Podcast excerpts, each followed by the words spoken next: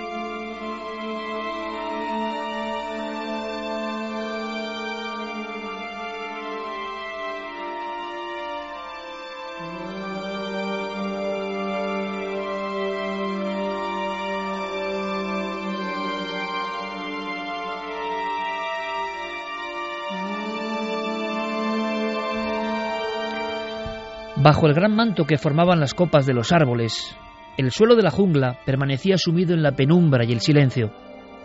Ni un soplo de aire removía los helechos gigantes que ascendían hasta la altura del hombro. Hagar se enjugó el sudor de la frente, volvió a mirar el resto del grupo y siguió adelante. La expedición avanzaba adentrándose en la jungla del corazón de Sumatra. Ninguno de los miembros pronunciaba palabra, tal y como le gustaba a Hagar. Uno de ellos se percató. Mirad, hay otro. Dos. Allí. Señalaban a la izquierda. En lo alto de la copa de un árbol, un ejemplar de un año hacía crujir las ramas al avanzar junto a su compañero. Se balanceaban con gracia. El orangután de mechón blanco no se apartó. Se columpiaba en el aire sujetándose solo con una mano y ladeaba la cabeza mientras los observaba. Los animales más jóvenes que poblaban las copas de los árboles habían desaparecido. En cambio, el orangután de mechón blanco permanecía en el mismo lugar y los miraba. Estaban a diez metros. Hagar sostenía el micrófono con el brazo extendido. El orangután miró a Hagar emitió un extraño sonido gutural parecido a la tos. Duas. Hagar respondió con un ruido parejo. Duas. El orangután se lo quedó mirando. Sus labios curvados empezaron a moverse y emitió una secuencia de gruñidos. Hostom duas. Barlat. Léanme. Varios miembros de la expedición hicieron destellar sus flashes al tomar fotografías. El joven ejemplar macho no pareció sorprenderse. Sin embargo, volvió a mover los labios. Gen litzen duas.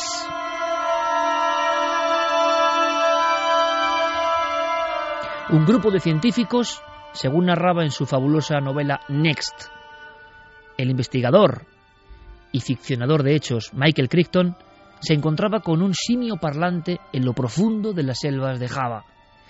Y leíamos esta novela, yo en concreto, maravillados por la habilidad de este escritor ya fallecido, el mismo, qué curioso, que inventó el mundo de Parque Jurásico, el mismo que de alguna forma recreó una conversación imposible. Científicos y seres animales que se comunican, que se hablan, que se dicen cosas, que intentan comprenderse. Me impresionó Next y por supuesto era una especie de profecía a futuro, seguramente imposible de cumplirse. Los últimos datos, en las últimas semanas hemos dado buena cuenta de ello, nos hacen prácticamente poner una mueca de escepticismo. Parece que hay seres del mundo animal, del maravilloso mundo animal, que intentan decirnos algo. Y como han seguido llegando noticias a este nivel, hemos creído idóneo dedicar una parte de este dossier de actualidad a lo que está pasando, a lo que está ocurriendo, a los cambios de comportamiento, a los hechos insólitos. La fauna insólita va a ser una de las protagonistas esta noche. Y tenemos sorpresas. Al final, quizá el amigo Michael Crichton, como todos los escritores, como él mismo dijo en una entrevista, que conectan con lo innombrable, que conectan con lo que está más allá de lo concebible, que ven cosas, como decía Picasso, que vosotros no podéis ver, pero yo sí, quizá estaba en lo cierto. Quizá las páginas de Next se están ya cumpliendo en alguna oscura selva de nuestro planeta.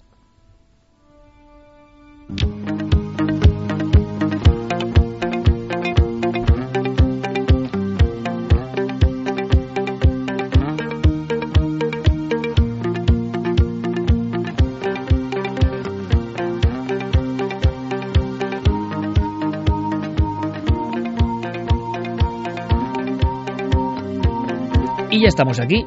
Después de leer esta página em, de Next, nos vamos a zambullir en la actualidad. Tenemos una cosa interesante gracias a un oyente. La semana pasada Javier Sierra, y lo contábamos, ya veréis qué diferencia en el sentido lúdico que le dimos a la expresión que concentra ahora mismo el caso. ¿Os acordáis de ese periquito que al parecer hablaba con la voz y el sentido de alguien que había muerto, de una chica joven muerta en Hamburgo, bueno, pues gracias a un oyente tenemos fragmentos de la voz, de la voz, del mensaje, de la casualidad, de la paridolia auditiva, ¿no? De alguna forma, de lo que vosotros queráis. Pero tenemos ese documento y queremos compartirlo con todos vosotros. Y también Santiago Vázquez nos va a contar algunas cosas que no conocíamos. Y ya veréis cómo el caso que parecía casi algo cómico, de un animal que era interlocutor de quizá un alma o de un ser fallecido, se va a convertir en otra cosa muy diferente. Pero hay mucho más esta noche. Con Fermín Agustín, Noel Calero y todo el equipo, con Carlos Cala, nuestro compañero Guillermo León, modificando todo y poniendo todo a punto en ikerjiménez.com. El concepto, Carmen, buenas noches, de comunicador o intercomunicador animal o interpretador o como sea eso, nos ha llamado la atención desde hace tres semanas. Hemos investigado y por fin tenemos una entrevista cara a cara, la has mantenido, con una de estas personas que yo creo que nos va a dejar absolutamente asombrados y que va a generar mucho debate y que, bueno, va a poner una piedra nueva de un tema que prácticamente era desconocido en este país. Buenas madrugadas, Iker. Pues sí, hemos podido hablar con Olga Porqueras, que es un animal communicator. Eh, a ella le gusta llamarlo así porque dice que no ha encontrado palabras para definirlo mejor en español. Alguien que a través, y ella nos lo contará luego, de algunas técnicas, logra saber lo que quieren los animales. Los animales transmiten mensajes y ella los interpreta. Y hay cosas en la entrevista que nos van a dejar atónitos. Porque, ¿habéis oído hablar alguna vez de los fantasmas animales?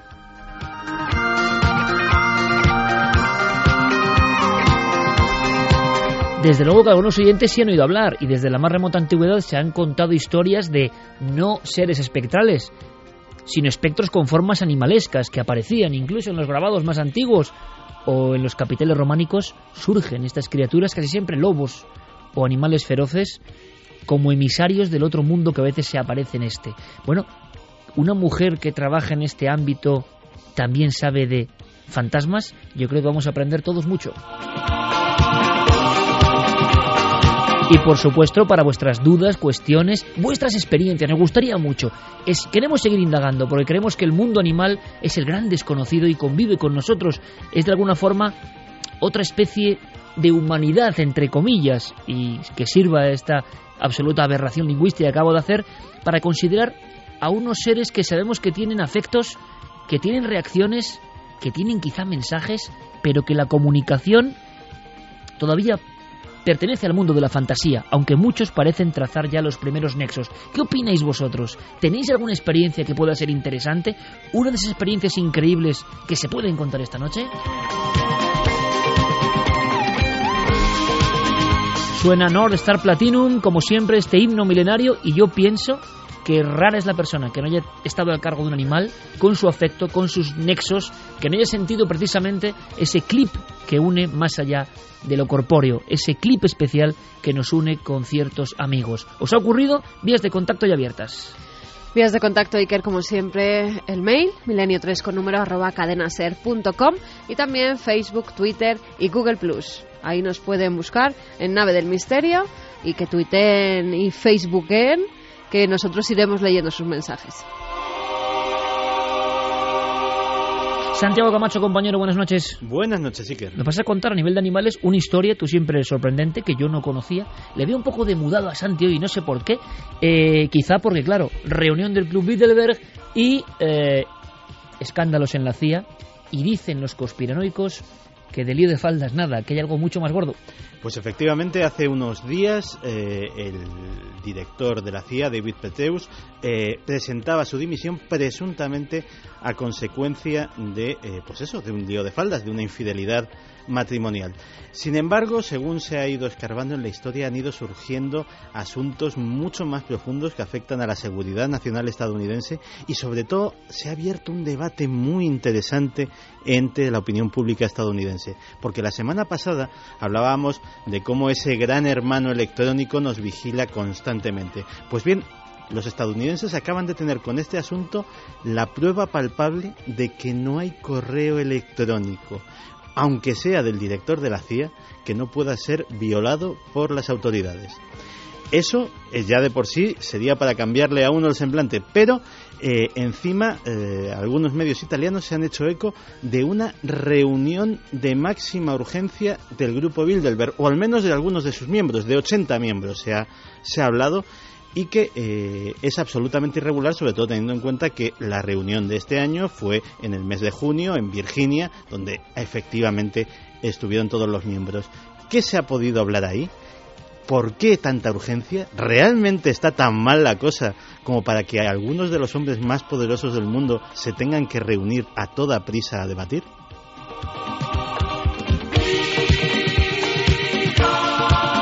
Conectaremos con Turquía. En lo profundo de la Anatolia, la recorrido está nuestro compañero Javier Sierra, muy atento a dos cosas. La franja turco-siria, precisamente donde están algunas de las ciudades más primitivas y misteriosas de la humanidad, está prácticamente en guerra. Arqueología, violencia, símbolos del pasado que tienen que ver con el futuro. Última hora, desde allí la tendremos con Javier Sierra, todo un lujo. Y además, esta noche es una noche importante donde mencionaremos algunos libros. Eh, sorteamos tres ejemplares, Carmen, de En Busca de lo Imposible. Ahí está el libro, un libro muy milenario, evidentemente. Sí, además es crónicas de un reportero de cuarto milenio, como no iba a ser otro, es Javier Pérez Campos, lo ha editado Oberón y gracias a la editorial vamos a sortear tres ejemplares para que conozcan las andaduras de este joven reportero que ya se ha metido en más de un lío. Javier Pérez Campos, compañero, buenas noches. Hola Iker, buenas noches. Enhorabuena, felicidades, el libro ya está en toda España, en busca de lo imposible. Tendremos que charlar sobre él, sobre el sentido profundo de ese libro, de la aventura, pero estamos todos muy orgullosos. Yo creo que es un libro de verdad maravilloso, es un libro que yo me he bebido y que me ha recordado muchísimas cosas y es un libro que enlaza con una antiquísima tradición del reportero absorbido, obsesionado y viviendo el misterio en su escala más humana, más auténtica, más eh, insobornable. Y eso es maravilloso. Así que te damos todo el equipo la enhorabuena por este libro en busca de lo imposible, ya en todas partes, pero se lo dedicarás a tres amigos, por lo menos esta noche, ¿no? Pues muchas gracias por esas palabras, Iker. Sabes que, bueno, pues ha sido muy emocionante el proceso, esas largas horas de investigación, tanto a pie de, de campo como en las hemerotecas, redescubriendo historias ya olvidadas.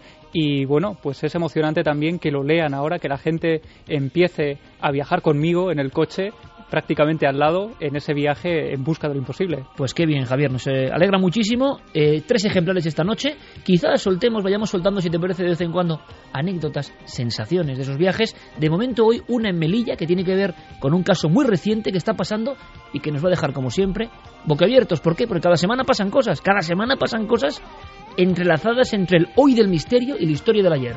Es una historia tremenda, Iker, además de última hora, que ha salido publicada en los principales medios de comunicación de Melilla, un antiquísimo edificio que está directamente relacionado con el desastre de Anual, que además, eh, bueno, pues por allí han pasado eh, víctimas de esa, de esa tragedia y vamos a conocerlo de primera mano porque además, como digo, es muy posible que en noches como la de hoy el misterio siga cobrando forma por sus pasillos.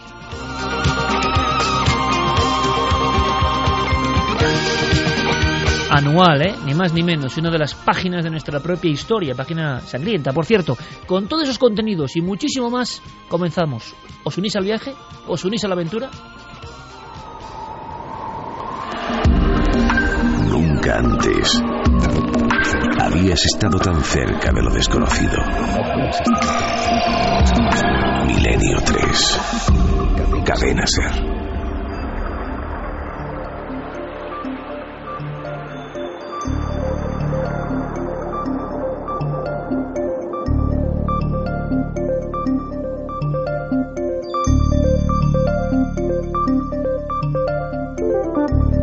Especialistas mundiales aseguran que el comportamiento de los animales está variando. Hablan de ese cambio climático que ya sería un debate, primero entre los negadores o negacionistas del cambio y los que están absolutamente convencidos dentro de la propia ciencia. Sería un buen debate, repito aquí. Por otro lado, los que dentro del cambio climático hablan de calentamiento global y los que ya hablan de glaciación. Ojo, uno piensa, ¿tanta diferencia? ¿Cómo es posible? ¿Será como casi siempre que no sabemos nada de la impredecible madre naturaleza? ¿Qué está pasando en los seres que llevan muchos más años que nosotros en este lugar llamado Gaia? Pues que está habiendo variaciones, algunas tremendas, simbólicas, significativas, variaciones en la evolución, involuciones en algunos casos. Precisamente llegaba esta semana una noticia sobre una profecía científica de involución en el ser humano. O sea, lo que parecía propio de las películas, involución, o sea, a peor de lo que estamos, hay científicos, no sociólogos, ¿eh? científicos que ya lo marcan. ¿Será posible? Es decir, estamos en un mundo cambiante, absolutamente cambiante a 39 días de ese fin del calendario maya, por si faltaban pocos elementos simbólicos. Pero claro, nosotros que siempre buscamos cosas nuevas para que lo paséis bien con nosotros y estéis informados, nos hemos encontrado con ese mundo de los que intentan trazar lenguaje con los animales. ¿Será que hay un lenguaje que no lo entendemos? ¿Será que el ser humano, en su eterno antropocentrismo, no solo ve a Dios, el universo, a su imagen y semejanza, sino también a los animales, y como no entienden y no hablan como Él, ya es que no hablan? Y si hablan de verdad, ¿qué nos dicen? Y si nos dicen algo, ¿qué sentido tiene su mensaje? Pues bullendo todas estas preguntas en nuestra mente, Carmen ha llegado hasta una mujer concreta que ya para mí es un misterio. No hay que irse a Estados Unidos, no hay que irse al Reino Unido. No. Vamos a ver qué opináis y por favor necesitamos vuestras opiniones y vuestras cuestiones. Se abre aquí un universo muy interesante. Pues sí, he tenido la fortuna de entrevistar a Olga Porqueras, es terapeuta animal. Ella se dedica no solo a intentar establecer una comunicación con todo tipo de animales, sino también a tratarlos, a acompañarlos en, el proceso del viaje al más allá. O sea que la muerte, ese, traslado, como pasa en el ser humano, debe ser un momento clave y, por eso a veces se solicitan sus servicios. Exactamente. Eh, somos, igual que hay ahora mismo terapeutas que se dedican a ayudar a las personas en ese trance, hay personas que ayudan en los últimos momentos de vida de una persona, pues eh, Olga también lo hace con los animales. Y es muy interesante lo que nos va a contar en ese sentido. Si quieres, Iker, pasamos a escuchar la entrevista y que los oyentes, aparte de oír muy atentamente, que nos vayan contando sus casos. Muy buenas noches, Olga. Hola, ¿qué tal? Buenas noches. Lo primero, explícanos en España qué es un Animal Communicator, porque yo creo que muy poca gente conoce a lo que tú te dedicas. Sí, que me dedico a la terapéutica con animales. Yo anteriormente había sido terapeuta humano, si podemos decirlo de esta forma. Es que nunca pensé que la gente estuviera tan abierta a entender que realmente existe esta comunicación entre humanos y animales. Es una comunicación que es innata, o sea, no es ningún don, ¿eh? ni es nada extraordinario. Nosotros tenemos esa comunicación desde niños desde niños tenemos la capacidad de comunicarnos con otras especies. Una capacidad que en un momento dado, cuando dejamos de ser niños, perdemos en cierta forma. No, no la perdemos, se duerme. Es como un idioma. Que tú has estado, por ejemplo, yendo a un colegio inglés y, y has estudiado inglés de pequeñito y tú te crees que porque ya no lo, no lo tienes, eh, lo has perdido, pero por el motivo que sea, pues con 25, con 30 te vas a Londres y cuando llevas dos días o tres ahí dices, ah, pues mira, pues no lo hago tan mal, todavía me acuerdo. ¿Vale? Pues esto es un poco lo mismo, en el momento en el cual volvemos a reconectar con esa parte nuestra que no ha perdido la capacidad de comunicación con otras especies, en ese momento pues eh, podemos establecer una, una... A ver, la comunicación la establecemos siempre lo importante de, la comunicación entre especies es que es una comunicación consciente. Y Olga, ¿cómo te das cuenta que tú tienes esa capacidad dormida y en un momento dado se despierta? Yo me doy cuenta hace unos cuantos años por un, por un motivo. Yo entré en una noche oscura del alma muy dura, muy, muy dura. Yo en ese momento estaba compartiendo mi vida pues con mis hijos, con mi marido, pero también la estaba convirtiendo con un perro, con Tama, que es el precursor de todo este proyecto, porque estuvo conmigo el tiempo necesario para, para ponerme en marcha hacer lo que realmente tenía que hacer en mi vida. Entonces yo en ese momento estaba tomando medicación, estaba tomando medicación tradicional, estaba tomando medicación fitoterapéutica, estaba tomando homeopatía, estaba tomando esencias florales. Yo ya era terapeuta de esencias florales, pero eh, no quise que me prepararlas yo porque yo sabía cuáles eran los límites humanos de filtro racionalista donde lo saboteamos y lo boicoteamos todo. Entonces, eh, la persona que a mí me enseñó a, a, preparar las esencias florales, a conocerlas, a entenderlas y a integrarlas, María Martínez, eh, me las preparó sin que yo supiera lo que había dentro.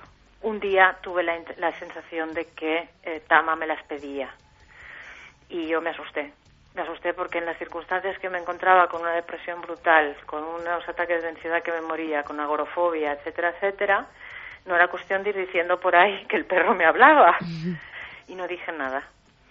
Entonces me puse a investigar y eh, causalidades de la vida, una amiga mía me hizo buscar una, una dirección en Madrid y encontré un CD de que ponía Animal Communicator. Entonces eh, contacté con eh, Penélope Smith, una excelente comunicadora en Estados Unidos, y eh, un día yo pensé, esto es una tontería, porque esto yo lo llevo haciendo toda la vida. Y fue muy bonito, y es lo que siempre explico, ¿no? que yo la llamé porque creí que era de muy mala educación enviarle un email diciéndole que esto, que quería que le dijera, ¿no?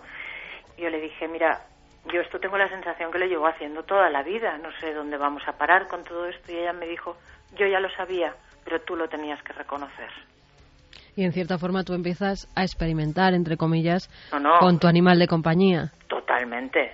Empiezo a experimentar, empiezo a experimentar con Tama, empiezo a experimentar con los eh, perros y animales de, de mis amigos, eh, empiezo a tratarlos con esencias florales, establecer una comunicación, empiezo a acompañar a los animales en sus últimos momentos y todo me viene, o sea, en ese momento ya me empezó a venir todo, pero como un chorreo de, de, creatividad terapéutica en ese aspecto. Olga, cuando a ti te llega gente, por ejemplo, con su perro, y te dice tenemos un problema, o bien porque sea un perro adoptado y no logra adaptarse, o bien porque tenga algún tipo pues que muerde a todo el mundo que entra en casa. ¿Cómo tratas tú cuando te llega un animal? ¿Qué, ¿Qué es lo primero que haces? Mira, lo primero que hago, yo siempre establezco una comunicación. Es una comunicación que la puedo hacer in situ o bien la puedo hacer a través de una fotografía. Yo personalmente prefiero trabajar a través de una fotografía y te explicaré el por qué. El por qué es porque eh, yo tengo unos serios problemas de concentración. Entonces cualquier em, yo soy yo tengo una dislexia importante, cosa que me perjudicó muchísimo en la época escolar, pero ahora lo agradezco montones porque me ayuda a desarrollar más la intuición, la parte intuitiva que la parte intelectual. Pero eh, yo necesito encontrar el momento eh, no todos los momentos son adecuados para establecer una comunicación. Y lo que siempre pido, más que nada, es establecer esa comunicación estando yo sola con el animal. Porque los animales son como los niños pequeñitos. Cuando están con los papás o están con los responsables, son de una, se comportan de una cierta manera y cuando los responsables o los papás se van, realmente son como realmente son y se expresan como realmente se tienen que expresar, como realmente sienten yo lo primero que hago es establecer una comunicación para tener, por decirlo de alguna manera, un informe de lo que ha ocurrido. Siempre normalmente trabajo con las dudas o preguntas del responsable del animal, eh, que luego se deriva por donde se deriva. No siempre, no todas las veces la comunicación se puede establecer por un motivo, porque eh, ellos no son manipulables y al igual que tú me llamas por teléfono y yo puedo cogerte el teléfono o no cogértelo, ellos también te pueden decir no quiero establecer esta comunicación y tú sí lo tienes que respetar. O quizá en ese momento no y luego más tarde sí. Es una, es una comunicación, Olga, eh, que no es telepática como lo pensamos o como lo podemos eh, vivir nosotros a nivel cerebral, sino de alma a alma. Cuéntame cómo es esa comunicación de alma a alma que tanto me ha llamado la atención. La telepatía, a ver, de alguna forma se tenía que explicar, ¿vale? en libros, de alguna forma se tenía que explicar en películas. Entonces, tenemos un concepto de, telepatía como, como tú estás aquí, igual que estamos hablando por teléfono, nos podemos hablar tal cual. Eh, la, la comunicación se establece. Los animales tenemos que pensar que ellos piensan, por decirlo de alguna manera, en imágenes. Por eso los grandes comunicadores, para mí los mejores comunicadores son las personas autistas porque sus parámetros de pensamiento funcionan exactamente igual que los animales, por, imágenes fijas. Nosotros tenemos, los que no somos autistas, tenemos, nos montamos toda una película, pero ellos son como pam pam, como diapositivas que van pasando fijas. Entonces ellos te mandan una imagen. Entonces tú la puedes recibir o por imagen, esa comunicación, o por sensación, o por emoción. Evidentemente la mente tiene su papel a jugar ahí. Y ese papel que tiene a jugar ahí es que la mente va a poner palabras a esa comunicación porque es nuestra forma humana de transmisión de ideas, de emociones, etcétera, etcétera, etcétera. En estos casos que has tratado a lo largo de todos estos años, Olga, ¿cuál es el caso, mm, no sé si decirlo, más grave, más complicado, eh, con el que te hayas comido más la cabeza que se te ha presentado? Un caso que me va a ser muy difícil de olvidar, gracias a Dios es un caso resuelto. Una mujer que me llamó que no sabía por qué eh, desde hacía tres meses aproximadamente, cuando entraba su marido en casa, eh, tenían una Doberman, tienen, vaya, una Doberman, porque fue un caso que yo seguí, eh, que era como un peluche, o sea, no, no os penséis que era ningún perro agresivo ni cosas de estas, ¿no? ella entraba su marido en casa y se escondía el caso fue que yo pedí a la mujer quedarme sola con ella, ahí sí establecí la comunicación eh, cara a cara con el animal y la primera impresión que tuve fue la de una violación.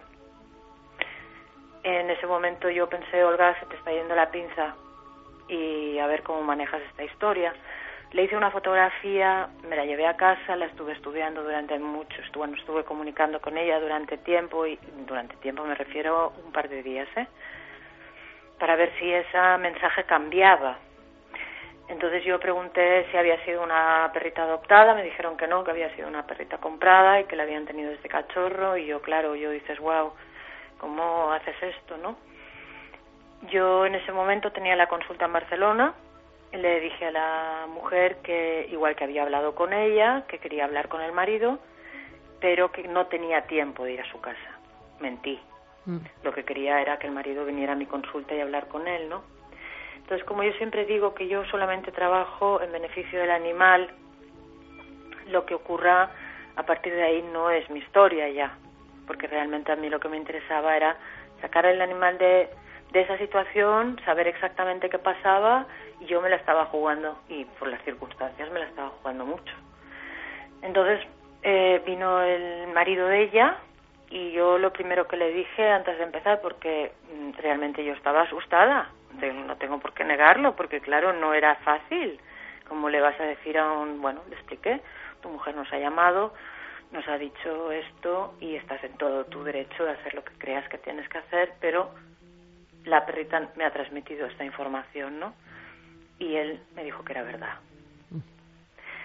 Entonces, eh, había sido un momento determinado por unas circunstancias de él, algo que no fue más allá, algo que no fue más allá. Eh, bueno, yo le dije que yo, que la cuestión con su mujer era su historia, que yo ahí no me iba a meter, que le contara lo que fuera, pero que yo, si querían quedarse con la perrita, yo les haría un seguimiento durante un año y medio. Y así lo cumplí gracias a un educador canino y con, mi con el tratamiento que yo le, le puse, eh, todo volvió otra vez a su... Fue una cosa circunstancial y todo está bien. Hay algo que también eh, he leído que haces y, me lo comentabas tú hace un momento, que es acompañar a Sí. los perros, a los animales Sí. en su último momento. ¿Y cómo es ese momento tan duro, tanto para la familia como me imagino que para el animal? Todos los que hemos perdido a un ser querido, como son nuestros compañeros de casa de todos los días, Mm. sabemos el trance tan duro que se tiene que vivir en esa situación en la que no sabes eh, si es mejor que les pongan una inyección y dejen de sufrir o por el contrario, lo que nos pide es que no se vayan tan pronto. Mm. Y, a ver, eh, fíjate, fíjate bien lo que has dicho. Eh, tenemos que pensar una cosa. Los animales no viven la muerte como la vivimos nosotros. Para nosotros es un castigo, entre comillas, ¿sí? Mm. Por un tema cultural, por un tema religioso, etcétera, etcétera. Para el animal forma parte de la vida. Entonces, lo que nosotros entendemos, entendemos como sufrimiento, en ellos no está el sufrimiento, porque el sufrimiento es una cuestión mental nuestra, es una cuestión. eh, le añadimos sufrimiento al dolor, ¿vale? Entonces, ahí vuelven a ser grandes maestros de lo que la- lo son en vida y lo son también en el tránsito de la muerte.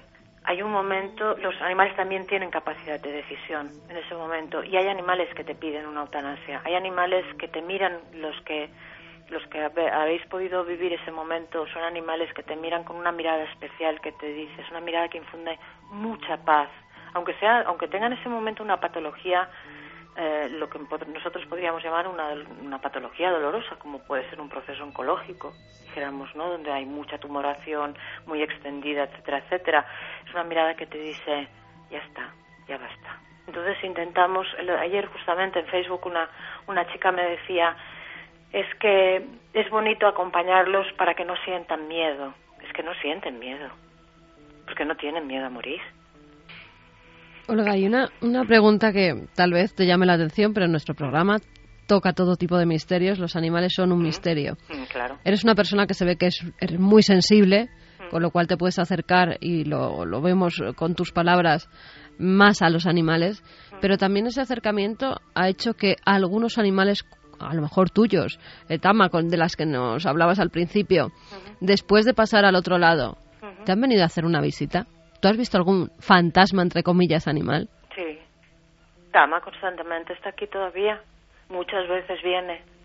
Pero yo como comunicadora, respetando mucho el trabajo de los demás, ¿eh? Yo no establezco comunicaciones una vez el animal ha muerto. Y te explicaré el por qué.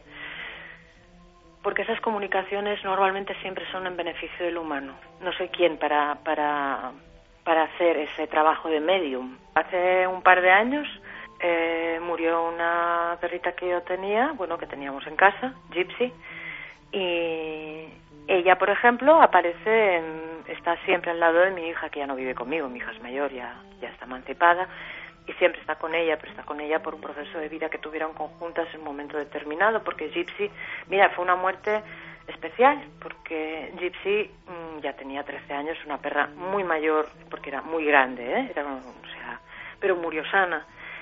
Y por una historia de en un momento determinado de mi hija, Gypsy decidió sacrificarse y una mañana apareció muerta.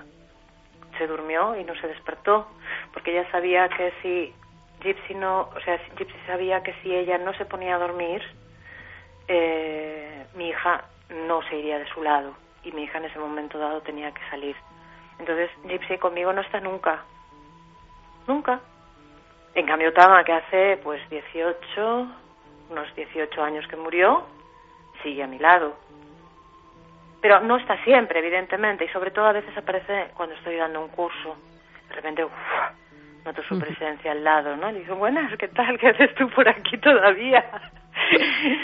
¿Sabes? Y me da mucha fuerza. Y realmente él fue el instigador de todo este proyecto, porque se marchó con tres años, se murió muy joven de un accidente, lo atropellaron. Pero no se fue hasta que él tuvo muy claro que yo iba por el camino que tenía que tomar. Pues Olga, un placer hablar contigo. Aquí tienes los micrófonos de Milenio 3 para cuando quieras. Muchísimas gracias a vosotros por vuestra confianza.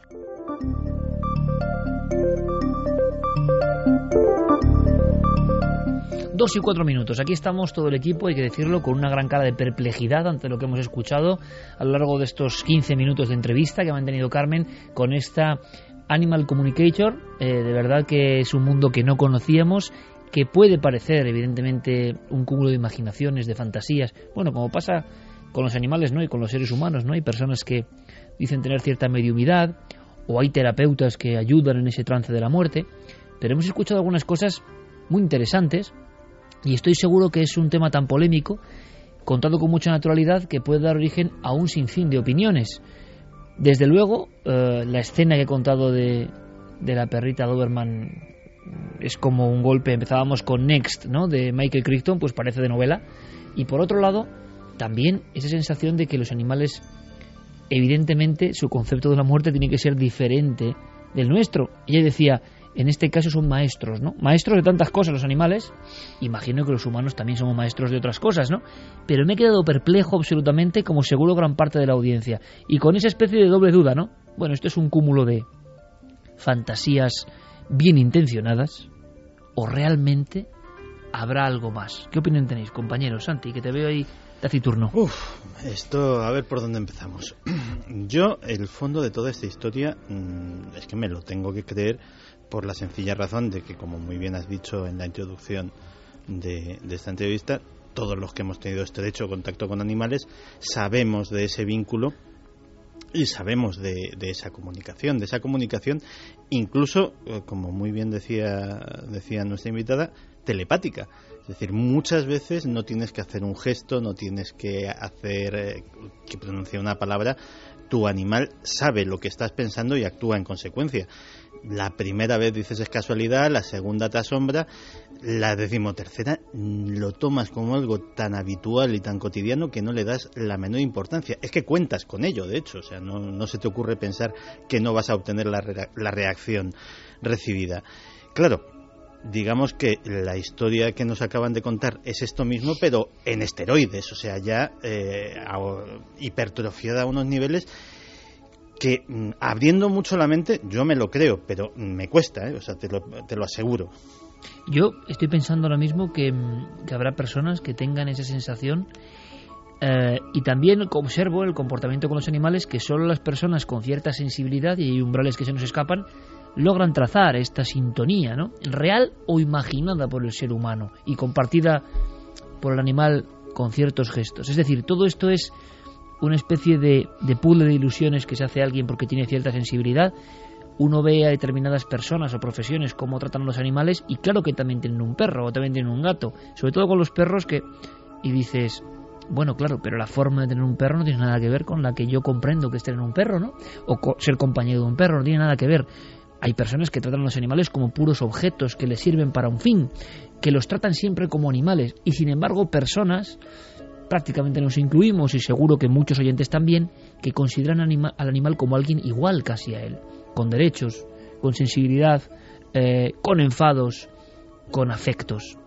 Claro, son mundos muy diferentes. Y yo digo, ¿todo este mundo está ahí o pertenece al ámbito de las personas que con ese umbral de sensibilidad, como en otros campos de la realidad, logran ver lo que nadie puede ver? Yo no lo sé. A mí, desde luego, eh, me cuentan esto hace un año o dos años y probablemente ni me lo habría creído, ¿no? Pero es efectivamente a raíz de tener ese animal hace poco tiempo, es cierto que conforme van pasando las semanas y los meses, te vas dando cuenta de lo asombroso, de lo maravilloso que es y por supuesto entiendes esa frase de, solo le falta hablar, ¿no? Y es que es completamente cierto. A veces parece que el animal te entiende a la perfección o cuando estás enfermo o estás en un momento de, de un poco alicaído, el perro parece que lo entiende perfectamente y viene a por ti. Y luego ya esos casos, claro, eh, decenas de casos que hemos contado aquí de perros que siguen estando en la tumba eh, del hombre que ha muerto. Yo tengo ahora mismo en la imagen, como decía esta mujer, Olga Porqueras en una diapositiva y por supuesto nos gustaría ahora saber lo que opináis vosotros, pero cosas que nos han sorprendido, ¿no? Es interesante lo que dice Javier Pérez Campos porque es el último de este equipo de alguna forma que ha tenido perro y entonces está observando todo de una forma, bueno, con ojos más de novedad, ¿no? Pero yo recuerdo el día que llegó nuestra niña a casa por vez primera y es una escena que yo no logro olvidar. Eh, los perros todos, y creo que estamos de acuerdo todos los oyentes, estoy seguro en este momento, hablamos de perros en concreto, vamos a hablar de otros animales también, cuando uno abre la puerta, Oye, es increíble, ¿no? Parece que ven al dueño, más que al dueño, el compañero, ¿no? Eso de dueño, eh, al compañero por vez primera. O sea, no habrá un humano en la vida que muestre tal alegría por verte. Bajas 10 minutos y vuelves y otra vez hacerlo. Y dices, bueno, qué maravilla, ¿no? ¿Qué corazón tienen estos animales? ¿Qué, ¿Qué pasa? Traviesos para algunas cosas, pero siempre con esa alegría brutal, ¿no? Bien. Por cierto que esta noche mi perro me uno de mis perros me ha despertado cuatro veces. cuatro veces he tenido que salir y yo he hablado con él. Digo, pero hombre, ya está bien, ¿no? Pero bueno, hacen sus cosas, ¿no? Y quieren... Entonces, recuerdo el día que llegó nuestra hija a casa por vez primera del hospital y fue la primera vez en mi vida, fijaos que escena, primera vez en mi vida, que al abrir la puerta estaba Carmen ya arriba y, y yo abrí porque bajé por unas cosas y no salen a la puerta. Yo, ¿qué está pasando? Está Carmen en el sofá con la niña y los dos perros que tenemos, cada uno a un lado de la niña, y mirándome muy fijamente, como diciendo que ha llegado alguien que hay que proteger o había cambiado el rol, algo había pasado, ¿no? Mira, Es esto en Estados. Unidos ya no se ve tan raro. En España vemos que es una profesión a la que hay muy pocas personas que se dedican. En Estados Unidos lleva desde hace muchos años. Es más, en, en un programa de cuatro, El Encantador de Perros, César Millán, por César. Millán es un animal communicator. Él se entiende con los animales, entiende perfectamente a los perros, comprende en cierta manera lo que les pasa. O sea, no es un adiestrador. No, solo. no, no es un adiestrador que va, va mucho más allá. Es una forma, en cierto sentido, eh, de volver a la naturaleza. En las cavernas yo creo que hablaban mucho más con los animales de lo que hablamos ahora.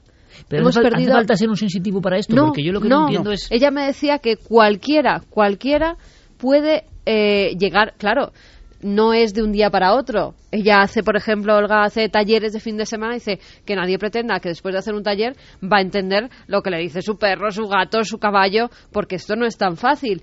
Es un eh, estudio de años y cada vez que vas eh, probando más y haciendo más comunicaciones con, ani- con animales, pues lo vas teniendo más difícil, más fácil, perdón. Y, y al parecer ella lleva 18 años ya, ¿eh? O más de 18 años.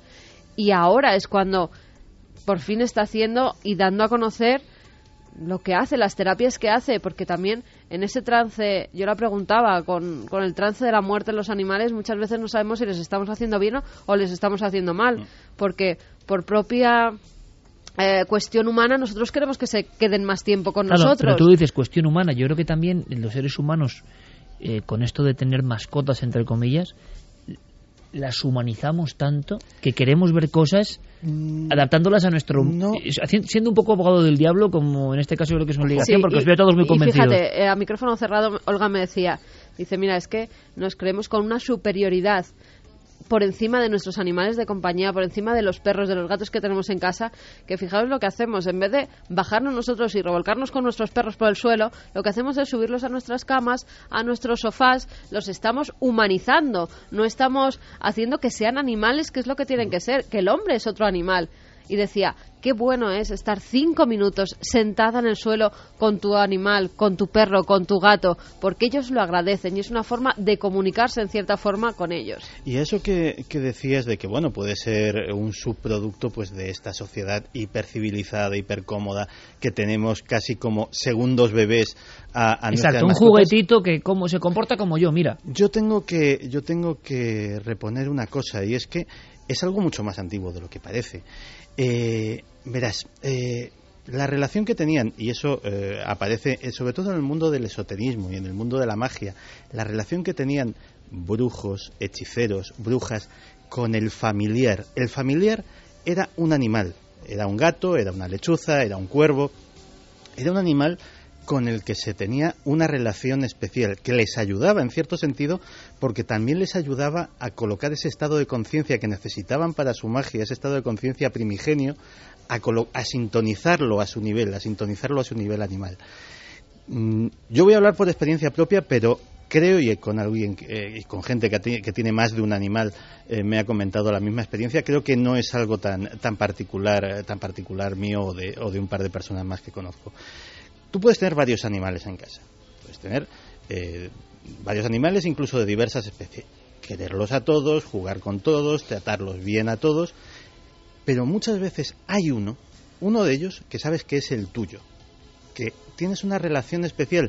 Y no digo, no voy a decir que es una extensión tuya por no ponerme precisamente muy por encima, pero sí que hay una relación simbiótica muy particular. Que tú le enseñas cosas y él en el fondo también te enseña cosas como todas las cosas que se perciben a un nivel muy profundo, a un nivel muy espiritual, es muy difícil de, explicar. Pero yo creo que esa relación, eh, mucho antes de que existiese el concepto mascota, ya existía. El pastor con su perro.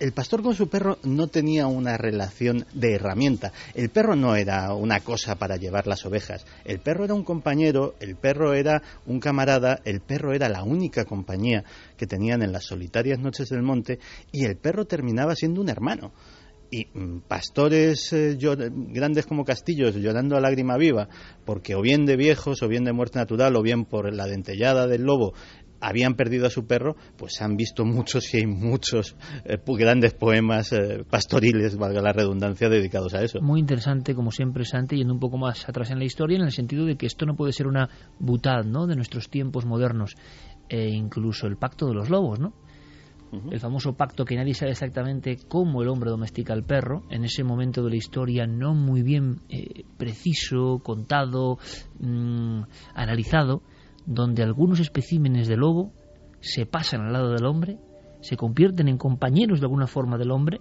Hay muchas teorías sobre esto y se convierten también en, guardianes en las noches ¿no? y en cazadores para el hombre.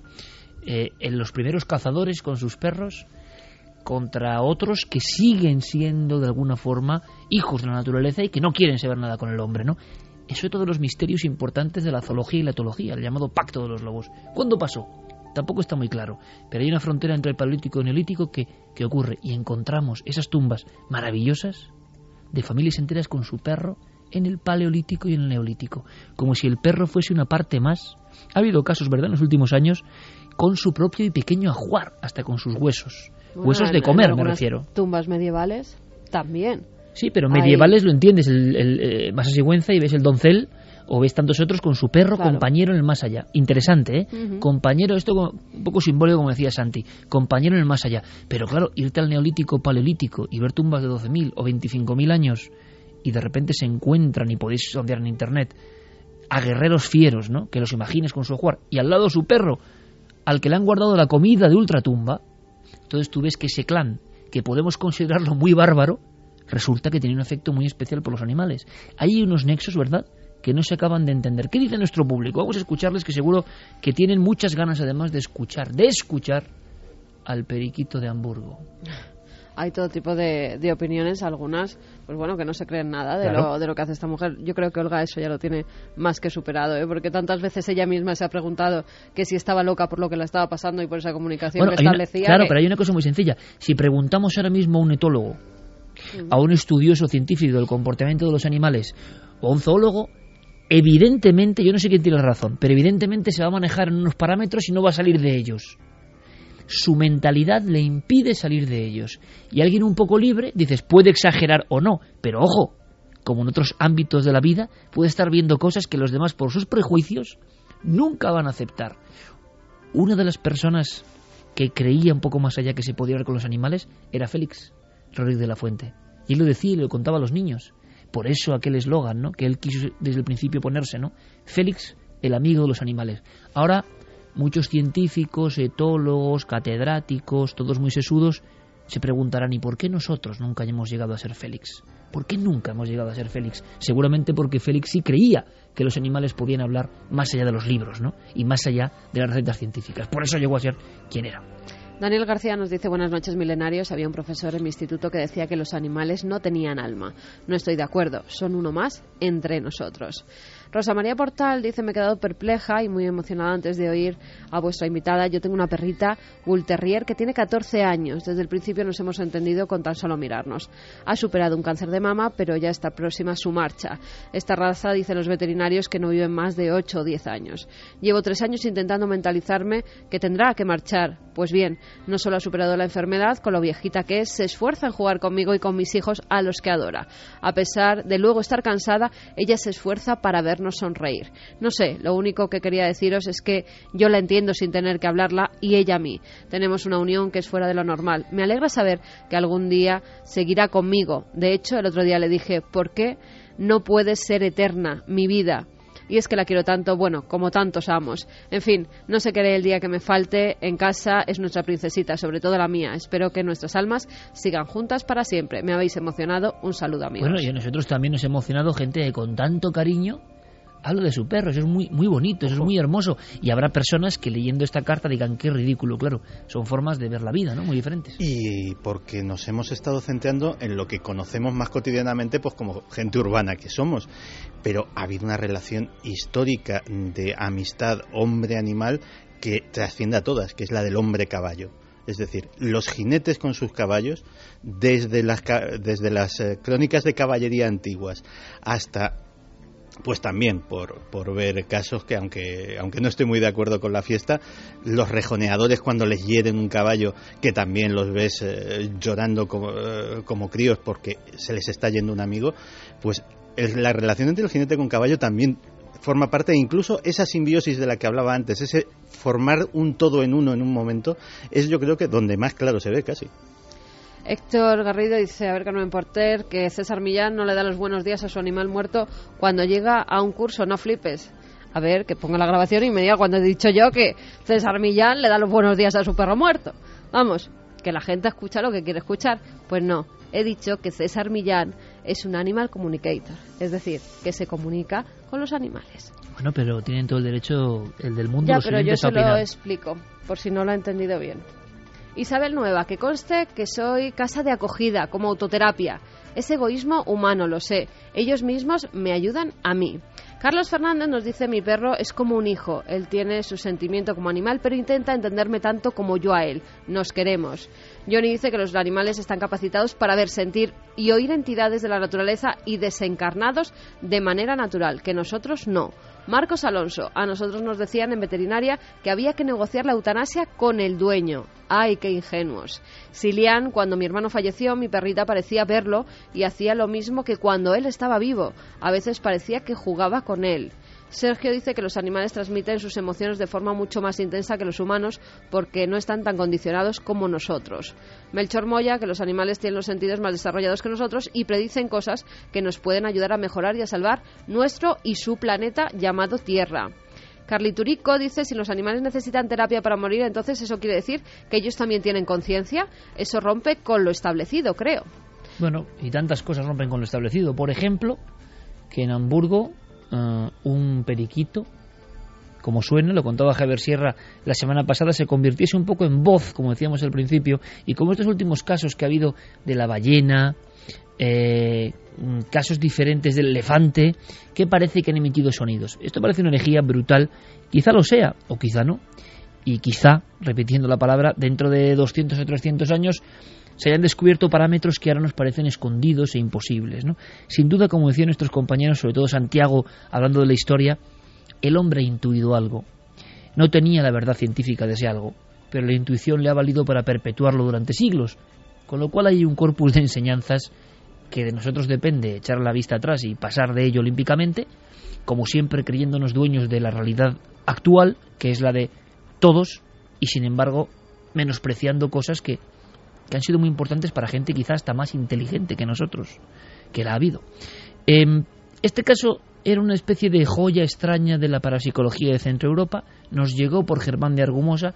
Si alguno de vosotros no estaba atento la semana pasada, vamos a recordar un poco la historia, aunque sea brevemente, porque además lo cuenta nuestro compañero Santiago Vázquez, y lo hace con dos documentos interesantes, tanto los archivos originales de Germán de Argumosa, que no es poca cosa que los trajo de los investigadores de la época, como los de Vintila Oria, ese periodista de origen rumano que hizo algunos libros históricos en los años 70, un gran desconocido, Vintila Oria, eh, como encuesta más allá de lo visible, donde había cosas impresionantes. Este caso, entre otros muchos, ¿lo recordamos? Todo sucedió en, en Hamburgo, en Alemania. Tenemos a una familia, que es la familia Honda Moros, un matrimonio y su hija Bárbara, que por entonces tenía 14 años aparece o irrumpe en la vida de, esta familia el periquito, al que llamarían Butchi. Estamos hablando de finales del año 1970. A mediados de junio del, del año siguiente, de 1971, la chica, esta chica, Bárbara, la hija, fallece. Los padres, como es natural, pues quedan sumidos en un, en un tremendo dolor. Pues bien, después de la muerte de Bárbara, el periquito empieza a hablar con voz de hombre. Y los hechos van sucediéndose y llegan investigadores como Raudive y como otros para grabar el sonido. Claro, nos faltaba eso, ¿no? Javier Sierra nos contaba la historia como uno de esos clásicos que habíamos escuchado tiempo A, pero se grabaría aquel mm, diminuto ave que intentaba poner voz humana y eso ha quedado registrado y podemos escucharlo ahora. Sí podemos, pero antes Santi tiene algún dato más. Es cuando entra en escena la propia chica, Bárbara, que a través del periquito dice lo siguiente. Son palabras que aparecen en un magistral libro del gran Vintila Oria, titulada Encuesta detrás de lo visible, aparecen estas palabras. Ich bin Bárbara. Es decir, yo soy Bárbara. 2 y 25, el Milenio 3 y por supuesto la opinión libre, la vuestra. Y queremos saber ese feedback con todos vosotros porque es un documento histórico que ya se emitió en el mítico turno de noche con nuestro añorado compañero Juan Antonio Cebrián. Ahí iba muchas noches y lo recuerdo como oyente perfectamente, principios de los 90, el profesor Germán Argumosa. Y tenía algunas de las grabaciones. Y gracias a un oyente que es, si no me equivoco, Pedro Cabrera, ¿verdad, eh, Javi? Pedro Cabrera, ha tenido la paciencia de revisar todos los viejos cassettes para llegar al documento y mandárnoslo. Por supuesto, siempre citando, como hacemos nosotros, y para que lo disfrutéis, para que os sobrecojáis. Atentos compañeros porque es Germán Nergomosa el que da paso a la grabación de su colega Raudive. Y claro, es muy estruendoso esto, ¿eh? Uno dice, parece una psicofonía, nunca mejor dicho, es como una psicofonía. Pero se entiende algo. Si es el periquito me da miedo, ¿eh?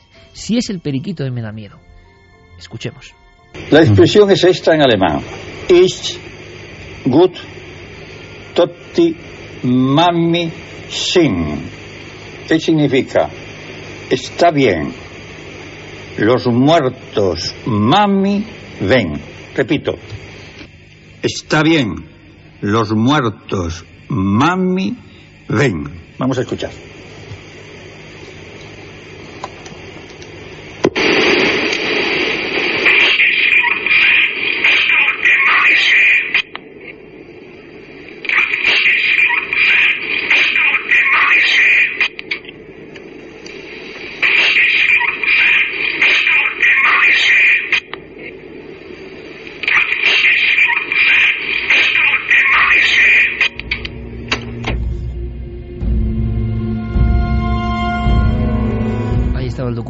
Parecía como una grabación rota, ¿no? Como una grabación absolutamente saturada. Y claro, los, las últimas palabras, el mami shin, eso, lo que sea, era perfectamente audible.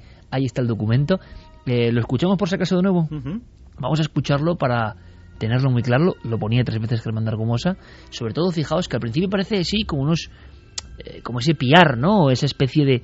Pero luego se transforma en algo demasiado humano. Demasiado humano, digo yo, pero no lo sé. Escuchad y queremos vuestra opinión.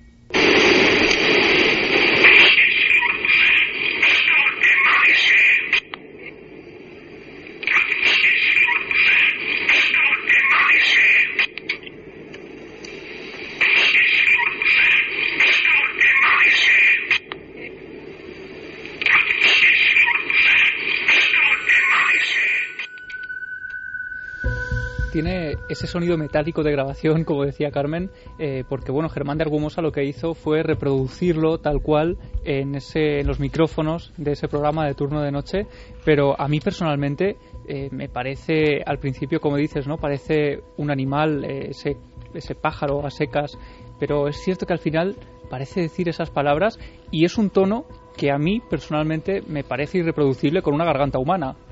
No, no, y Santi que tiene un loro, pues podrá además opinar. efectivamente yo tengo, yo tengo pájaros de ese tipo y, y sí es la voz de un loro. O sea, eso. Lo que pasa es que, mm, vamos, mm, me lo ponen y yo mm, diría que es la voz de un loro de más porte que un periquito.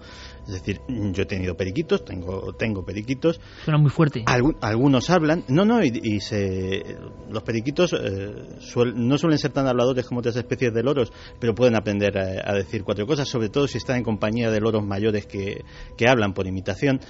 Y, la voz suele ser eh, una voz de pito, por entendernos, muy acorde con su tamaño, una voz muy muy aflautadita. Eh, esta voz era gruesa, o sea, de jolín con el periquito. De hombre, ¿no? Y de hombre como, como adulto. Sí, sí, sí, de hombre. Desde luego daba mensajes, pero aquí voz como de la niña no, ¿no? Pero y, era, los muertos pueden ver, ¿no? En este caso tiene esa voz de hombre, pero Santiago Vázquez nos contaba a micrófono eh, cerrado que en ocasiones la familia aseguraba que el periquito hablaba con la voz de la hija. Y bueno, llegaba a tal punto de parecer profetizar cosas que incluso llegó a profetizar su propia muerte. El periquito dijo el día que iba a fallecer y falleció ese mismo día. Chico, ante estas cosas uno se queda, eh, no sabe si, si esbozar unas sonrisas, si levantar unas cejas, y arquear las dos, o si... Pero es un clásico de la parapsicología y a este amigo Pedro Cabrera le agradecemos mucho haber sondeado en viejos archivos acásicos para traer este documento, si no quedaba la historia incompleta.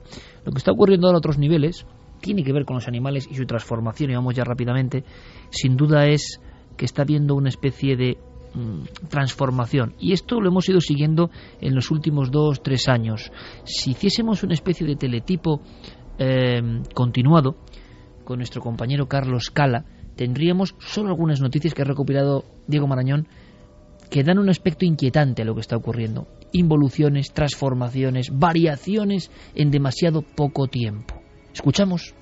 Las gaviotas se posan en espigones y sobrevuelan el litoral. Cada vez son más peligrosas y callejean por la ciudad. Vuelan demasiado bajo e intimidan a palomas y personas. Según los expertos, su hábitat se ha trastocado y ya no temen a nadie. Algunos tigres en Nepal se han vuelto nocturnos para evitar conflictos con pobladores locales, según las últimas investigaciones. Estos grandes carnívoros suelen desplazarse durante el día y la noche para rastrear su territorio y cazar, pero los tigres del Parque Nacional Chitwan, que utilizan los mismos senderos que los seres humanos, han modificado su comportamiento para evitar encontrarse con el hombre. El tamaño de los peces podría reducirse hasta un 24% debido al calentamiento global. Investigaciones anteriores ya habían indicado que el cambio en las temperaturas oceánicas influiría en la distribución y capacidad reproductiva de muchas especies. El nuevo estudio afirma que también el tamaño de los peces se verá severamente afectado. Los científicos han demostrado por primera vez que los sonidos del tráfico marítimo desorientan y alteran a los cetáceos, lo que puede ser la causa de que se reproduzcan menos. Las ballenas utilizan sonidos de baja frecuencia para comunicarse en el océano y ahora podrían estar estresándose por el excesivo ruido en los océanos. Un nuevo estudio señala que el cambio climático podría estar modificando el curso de la evolución en los anfibios, llevando a estos animales a cambiar sus comportamientos para adaptarse a la escasez de precipitaciones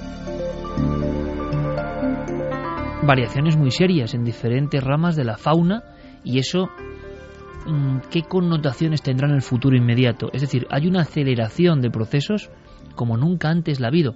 En España, casos célebres, bueno, sin duda, nos lo contaba Luis Miguel Domínguez, el más problemático en su día, el de los buitres, que eh, viendo cómo su alimento por la causa de las vacas locas era eliminado, los muladares eran mm, directamente borrados, ese es el lugar donde ellos se alimentaban ¿no? de la carroña, les había obligado a hacerse mucho más fieros, a atacar a otras piezas, a atacar a personas prácticamente. Nosotros hicimos algún reportaje, las personas en, científicas, muchos de ellos, o de fuera de las zonas donde estaba pasando, decían lo de siempre, que era imposible.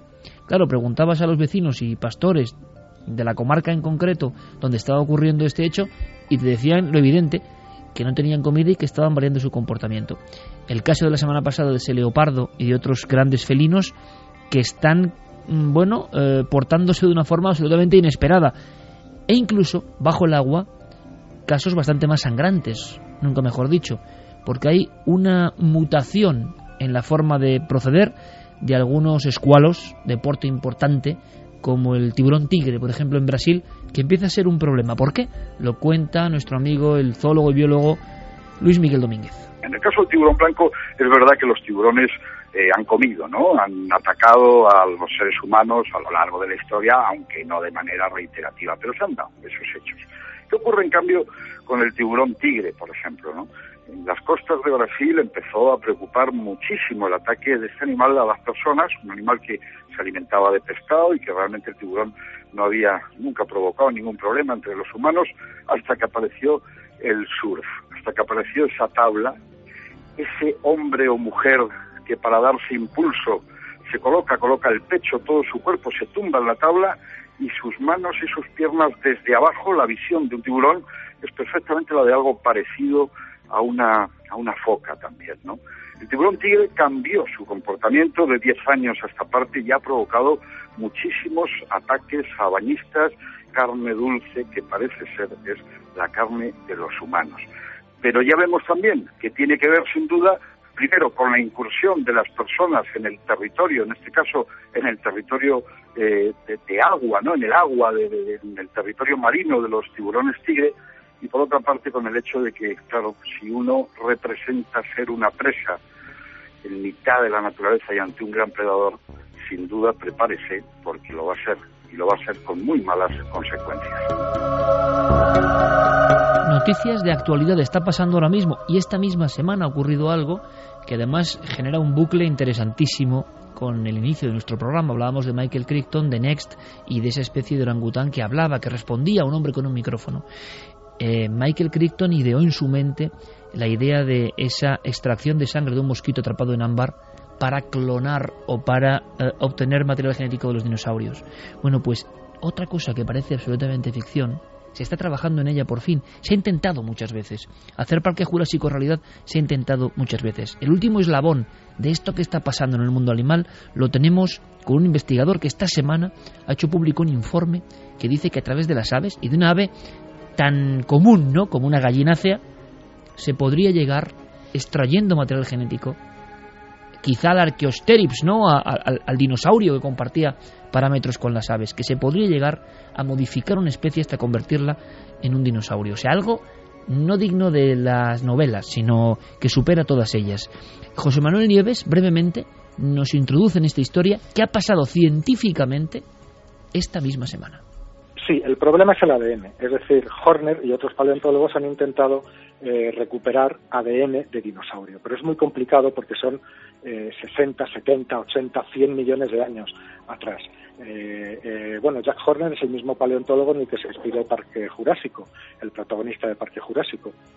Y allí en la película, no sé si os acordaréis que lo que hacían era buscar el genoma, buscar el ADN del dinosaurio en el ámbar, en concreto en el, en el abdomen de los mosquitos que habían picado a dinosaurios y que después habían quedado eh, atrapados en el ámbar. Eh, se suponía que esos mosquitos eh, tenían la sangre del dinosaurio al que habían picado hace millones de años dentro del abdomen y que estaba preservado. Efectivamente es así, pero no hay ADN, el ADN no resiste. Horner también intentó buscar el ADN de dinosaurio en restos fósiles, en huesos pero, pero no lo consiguió tampoco, ni él ni nadie. Es decir, ese ADN no existe. Con lo cual se le ocurrió la idea, de, dijo, bueno, si no puedo tener el ADN original de hace 100 millones de años, siempre tengo el ADN de sus descendientes que están vivos y nos rodean por todas partes.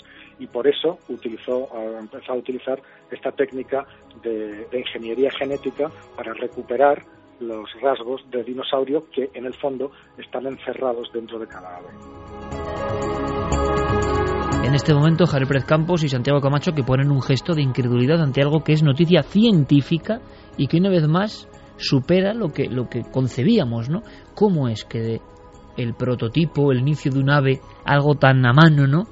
Van a llegar posiblemente a generar un clon de dinosaurio antiguo. Bueno, pues gracias a nuestro compañero de Marañón tenemos declaraciones del científico que curioso, también se inspiró en la película Parque Jurásico, que empeñado en esta especie de resurrección de los animales extinguidos, de los míticos dinosaurios, sigue trabajando 20 años después. Y esto es lo que contaba.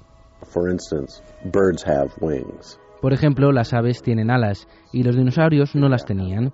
Así que hay que averiguar cómo crear una mano y un brazo a partir de una ala, o cómo crear una cola larga. Lo que estamos haciendo literalmente es buscar los genes que impiden el desarrollo de una cola o de encontrar lo que llamamos el gen activador. Lo buscamos en un pájaro para activarlo, de modo que ese pájaro nazca con cola. También estamos buscando el gen que desarrolla las alas en las aves, ya que en el embrión todo empieza con unas manos. Estamos buscando ese gen de modo que podamos impedir ese cambio as a hand. And we're looking for that gene so we can stop it from doing that. Lanzábamos hace unas semanas la pregunta esa de ¿se puede hacer o se debe hacer todo lo que es posible en el ámbito científico y la bioética? Bueno, aquí hay un ejemplo curioso, ¿no? ¿Será bueno mm, a una especie moderna eh, retrocederla al tiempo de los dinosaurios? ¿Será bueno quizá, imagino que para las clases más pudientes, como ocurría en la película, llegar a tener en unas décadas unos parques especializados donde hay animales que no han vivido ni saben vivir en estas coordenadas del tiempo? Estamos jugando un poco a ser dioses. Es nuestra obligación ser dioses como seres humanos que tenemos la tecnología y las herramientas para hacerlo. En fin, estamos en ese umbral y como digo, las novelas han sido completamente superadas. Imagino que habrá noticias en los próximos años, pero las principales revistas científicas han aprobado este inicio. Y luego hay una cosa muy interesante, todo lo que pasa en el embrión, ¿verdad? Las diferentes especies.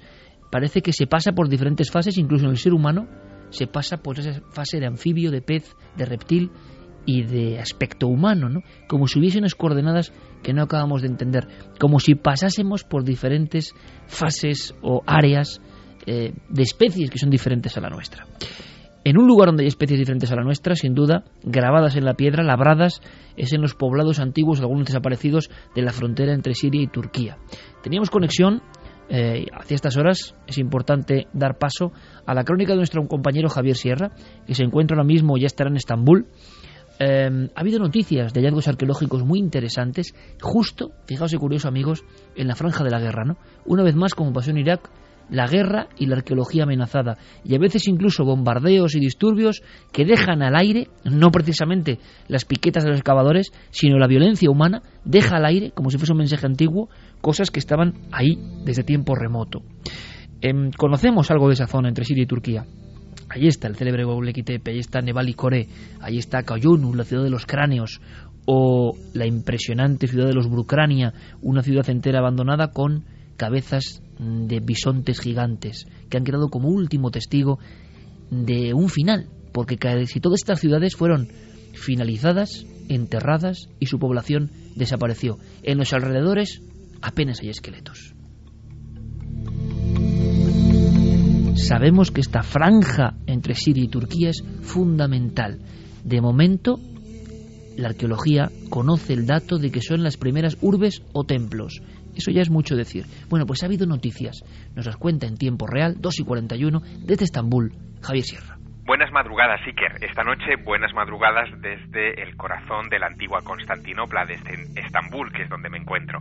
La verdad es que llevo unas pocas horas en Turquía y aquí, después de los primeros tanteos, lo primero que salta a la vista es que el país no tiene demasiado hueco en sus medios de comunicación en estos días para los asuntos que más nos interesan, para el misterio.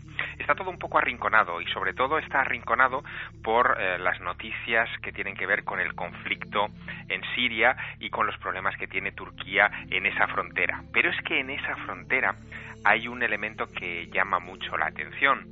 Hay un lugar que se llama Karkemis, eh, es una mm, zona arqueológica que se extiende por 90 hectáreas, que fue eh, dominio de los antiguos hititas y que se encuentra justo repartida entre la frontera de estos dos países. En ese lugar donde en estos momentos hay aproximadamente unos 100.000 eh, exiliados por la guerra civil, por la guerra interna en Siria. Y es curioso porque en ese lugar han estado trabajando hasta hace pocos días eh, expertos de varios países en la búsqueda de los restos de una antigua acrópolis que podría arrojar bastante luz sobre el papel que jugó esa zona fronteriza en la antigüedad, como te digo, hace nada menos que cinco milenios. El equipo que ha estado ahí excavando es un equipo de la Universidad de Bolonia y han desenterrado en estas últimas fechas eh, fragmentos de estatuas, mm, incluso mosaicos de época posterior ya romana, cilindros con inscripciones, estatuillas de divinidades como votivas eh, de todo tipo eh, que abarcan un periodo amplio de hace entre 5.000 y 3.000 años y por lo tanto se están enfrentando a la reconstrucción de un pasado que desde luego resulta fascinante. Yo es una zona que conozco bien, Iker, porque eh, la he recorrido, toda la zona de Gaziantep, tú también la conoces, en la Anatolia, y en esos lugares eh, hay algunos eh, poblados muy poco conocidos que estoy seguro que van a dar eh, pie a muchas noticias en los próximos meses y años. en concreto recuerdo haber visitado no hace mucho tiempo un lugar conocido como Yesemek. Yesemek era una antigua cantera de la que se extraían grandes monolitos que después se convertirían en estatuas en la antigua Babilonia. Todavía allí, a medio hacer, casi como si fueran el recuerdo en el otro extremo del mundo de esos moais de la isla de Pascua que quedaron en el Rano Ranaco, en el volcán, todavía hoy allí en, en Yesemek, en Turquía, en la Anatolia, se pueden ver figuras inacabadas de dioses y lo que es más sorprendente, figuras de dioses estrechando la mano de reyes locales, algo que pasó a mi cuaderno de notas eh, con un subrayado y con un asterisco donde apunté que eso debía de ser investigado muy buenas noches, un fuerte abrazo desde la antigua Constantinopla y la semana que viene ahí en el estudio 1 de la cadena Ser nos volvemos a hablar cara a cara.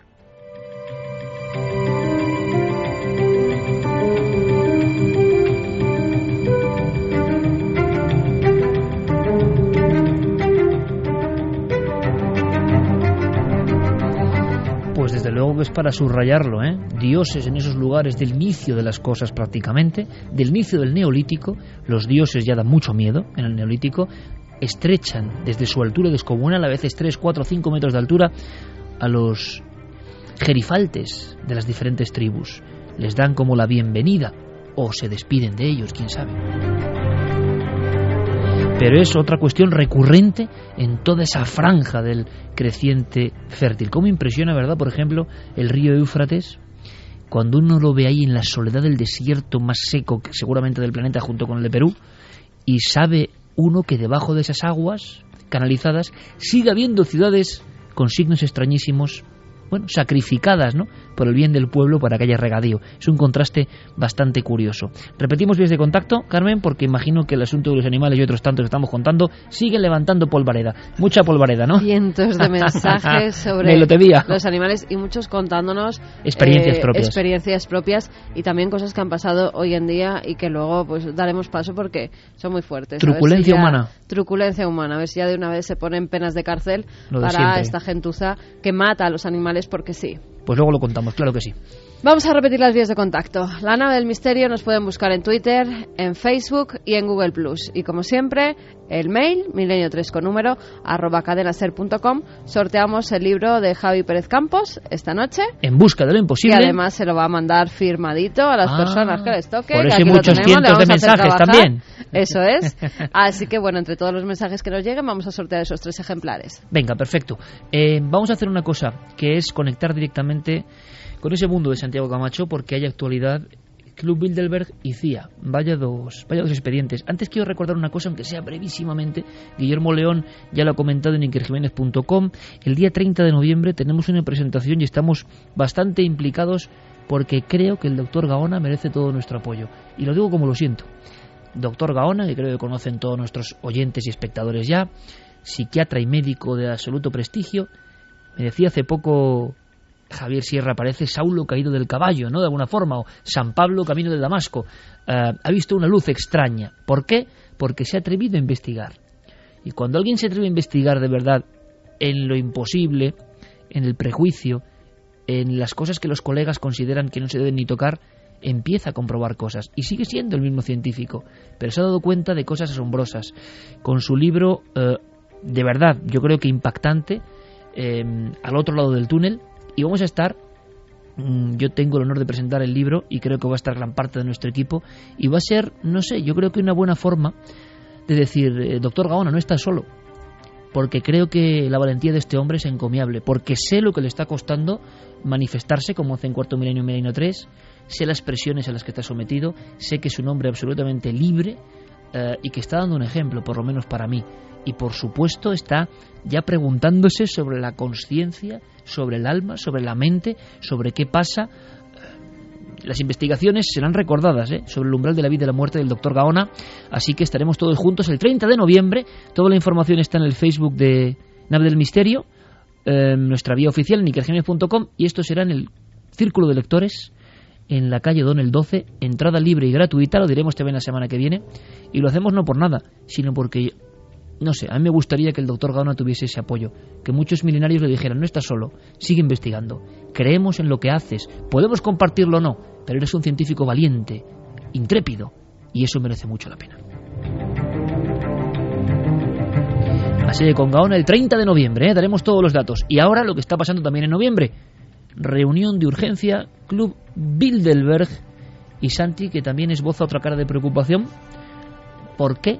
Mm, ¿Podemos resumir en un titular qué es el Club Bilderberg para quien no lo sepa? Pues para nuestros amigos que no lo sepan, les diremos que el Club Bilderberg es una eh, sociedad que en este caso no es secreta porque su, su, existencia es pública, pero que reúne todos los años en una sede diferente, elegida eh, generalmente en un resort, en un lugar de vacaciones apartado y discreto y igualmente lujoso desde la isla de la Toja hasta algunos de los resorts más exclusivos de, del mundo en diferentes años, pues una vez al año 300 personas escogidas por invitación, no siempre las mismas, pero sí hay un núcleo duro, sí hay eh, que se repite constantemente entre grandes banqueros, financieros, políticos, eh, comunicadores, gente que en definitiva maneja poder, sea poder en forma de dinero, sea poder en forma de política, sea poder en forma de información, se reúnen durante más o menos una semana a debatir qué.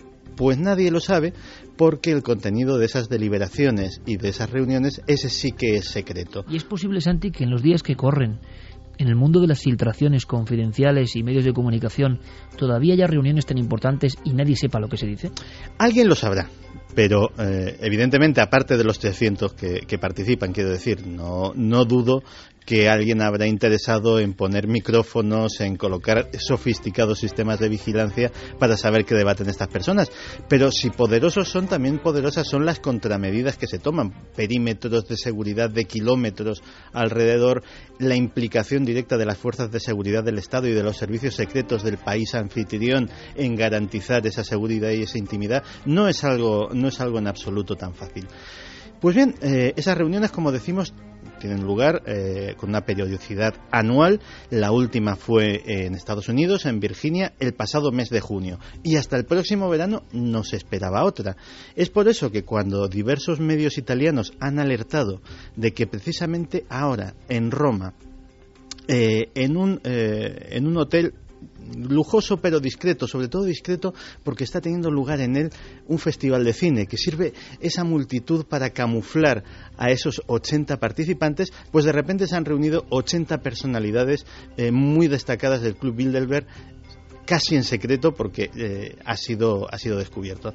Y la verdad es que sabemos muy poco. Se ha filtrado algunos de los eh, de los nombres eh, de esta reunión, entre ellos Mario Monti, el primer ministro italiano, Tom Enders, jefe ejecutivo de Airbus, Marcus Agius del grupo Barclays, Edmund Clark del TD Bank, eh, Klaus Kleinfield, director ejecutivo de Alcoa, Jorma Ilia, presidente de Royal Dutch Shell, y casi todos ellos pertenecen al perfil económico del grupo Bilderberg. ¿Y eso qué puede significar? No hay políticos, no hay testas coronadas, que suelen también eh, frecuentar este tipo de reuniones, no hay ni siquiera representantes de grandes corporaciones mediáticas, no, sobre todo son ba grandes banqueros, grandes empresarios. Y claro, eh, lógicamente, teniendo en cuenta la situación que está viviendo Europa, pues mm, ya ha habido gente que se ha empezado a alarmar, porque qué menos que pensar que la crisis del euro, la tremenda tensión social que se está empezando a desarrollar en Grecia, en Italia, en Portugal y también en España, por qué no decirlo, pues puede estar preocupando. Y el hecho de que sea en Italia, pues eh, podría incluso significar que el país transalpino puede ser la siguiente ficha de ese dominó mortal de la crisis económica en el que ya hemos caído unos cuantos países. Claro que hay otros analistas que piensan que no, que eh, la, la, creciente tensión que ahora mismo hay en la franja de Gaza, la intervención posible y más que probable de Israel en una, en una, operación terrestre de invasión y las consecuencias internacionales en la zona también pueden haber llamado a la alarma. O sea que no hay ninguna noticia buena, ¿no? Como me temía. Hombre, hay una teoría buena. Eh, Vamos a ver. La única teoría buena, o al menos la única no mala, es que eh, a lo mejor, sin que lo supiéramos, este tipo de micro reuniones Bilderberg fuera, de, fuera del periodo normal se han producido desde siempre, pero no han sido detectadas hasta ahora. Es decir, a lo mejor 20 miembros del grupo Bilderberg dedicados a tal o cual cosa, pues se han reunido también en un hotel discreto de tal o cual ciudad, sin que eso sea una reunión oficial del grupo para tratar temas que incumben solo pues a su faceta, a su faceta de trabajo. Es posible y desde luego es la menos inquietante, pero mm, yo personalmente no me la creo. 2 y 54. Ahora repasamos algunos de los mensajes que decía Carmen. Ojo, la cuenta atrás. Estamos a menos de 40 días, parece mentira, del calendario, del fin del calendario maya. Y en mi opinión, fijaos, está hablando mucho menos en general de lo que todos esperábamos. Imaginábamos todas las portadas, películas, Tampoco tanto ruido, ¿eh? Tampoco tanto ruido. Carlos Cala pasa una página más, siempre un poco inquietante, de qué puede haber de verdad en esa misteriosa cuenta atrás. Quedan 32 días para el fin del calendario maya. Refugios para el Apocalipsis. Un grupo de profesionales capitaneado por el geógrafo de la Universidad Complutense de Madrid, Jesús Tebar, ha elaborado un mapa con las zonas en España en las que hay más posibilidades de afrontar con éxito el fin del mundo. El estudio refleja que Covadonga y Ponga son los mejores refugios si se tiene en cuenta como origen la propia actividad humana. Las áreas refugio que tienen más posibilidades de supervivencia tienen que evitar las principales aglomeraciones, las vías de comunicación y las zonas turísticas. Además, deben cumplir varias premisas, como la accesibilidad a alimentos frescos, aire puro y agua clara. Asturias contaría, por lo tanto, con las zonas más altas de Somiedo, de Gaña, Cangas del Narcea, Allende, San Isidro y Tarna, prácticamente todo el concejo de Ponga y el entorno de los lagos de Covadonga. También las principales cordilleras de la península ibérica serían los lugares más seguros.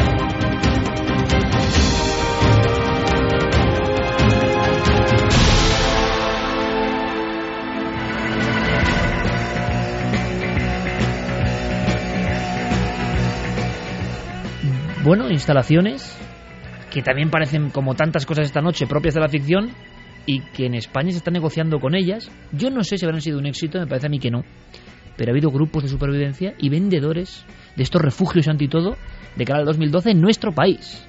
Es un auténtico negocio, el negocio del fin del mundo, que en Estados Unidos se estima que la venta de búnkers subterráneos ha aumentado en más de un mil por cien en los últimos años con este parangón del 2012. Pero es que en España tenemos ese caso del GSE 2012, Grupo de Supervivencia España 2012, que su fundador, eh, Jonathan Bosque, desapareció hace unos meses del planeta, no se sabe dónde o sea, está. tuvo su propio fin del mundo, entre entre comillas, ¿no? Sí, él, él de alguna forma o se metió en su propio búnker y no ha vuelto a salir, pero las personas que dieron donaciones para tener su propio búnker subterráneo en la, en la Sierra de Madrid eh, bueno, pues estaban indignadísimas. Algunas de ellas aseguraban haber dado una, una cantidad de unos mil euros, que era lo que se pedía en un principio como entrada para ese búnker y, la ahora mismo sí hay gente que a mí me aseguraron que pagaron esa cantidad y ahora mismo están o sea, sin que búnker el dinero y, y, y se ha pirado, claro. Eso es muy de la picaresca nuestra, ¿eh? Sí, sí. Muy de España. No, y de hecho, acotando lo que, lo que decía Javi, en Estados Unidos el survivalismo, el-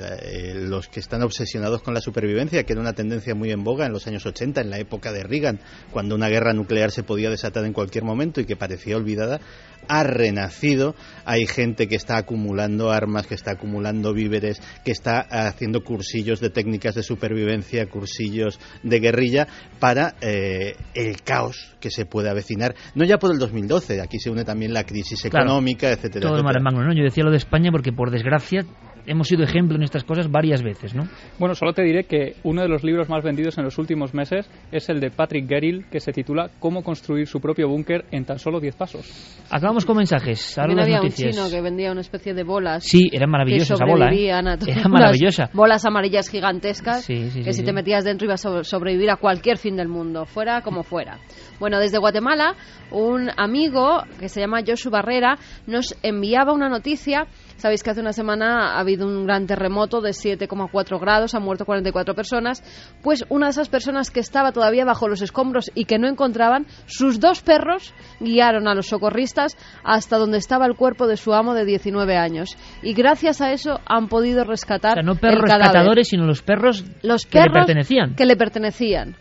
Y entre han los llevado, escombros lo han llevado al punto entre los concreto. escombros lo han llevado al punto concreto, empezaron a escarbar justamente allí, se tumbaron al lado y hasta que no sacaron ya fallecido a su dueño, no se movieron de allí. Bueno, pues parece muy bien acabar esta hora con esta noticia, porque luego veremos el contraste, el desastre de lo que hace el ser humano con estos animales que son capaces de gestos tan nobles, ¿no? De gestos más allá del humano en ocasiones. Y nosotros, sin embargo, a veces como pago, lo vais a ver, es un poco estremecedor. Tenemos una carta que nos ha enviado un amigo que nos ha puesto la carne de gallina y nos ha emocionado mucho. Tenemos informes de cosas en los cielos en España esta misma semana con los documentos. Tenemos un asunto del lío de faldas de la CIA y lo que hay por detrás eh, de Santiago Camacho. Tenemos un caso en Melilla impresionante con Ger Pérez Campos. Tenemos a Diego Marañón con el Créelo o no. O sea, tenemos muchas cosas. Ahora las noticias, toda la información en la SER, como siempre, puntual. Y después vuelve este equipo, el de Milenio 3.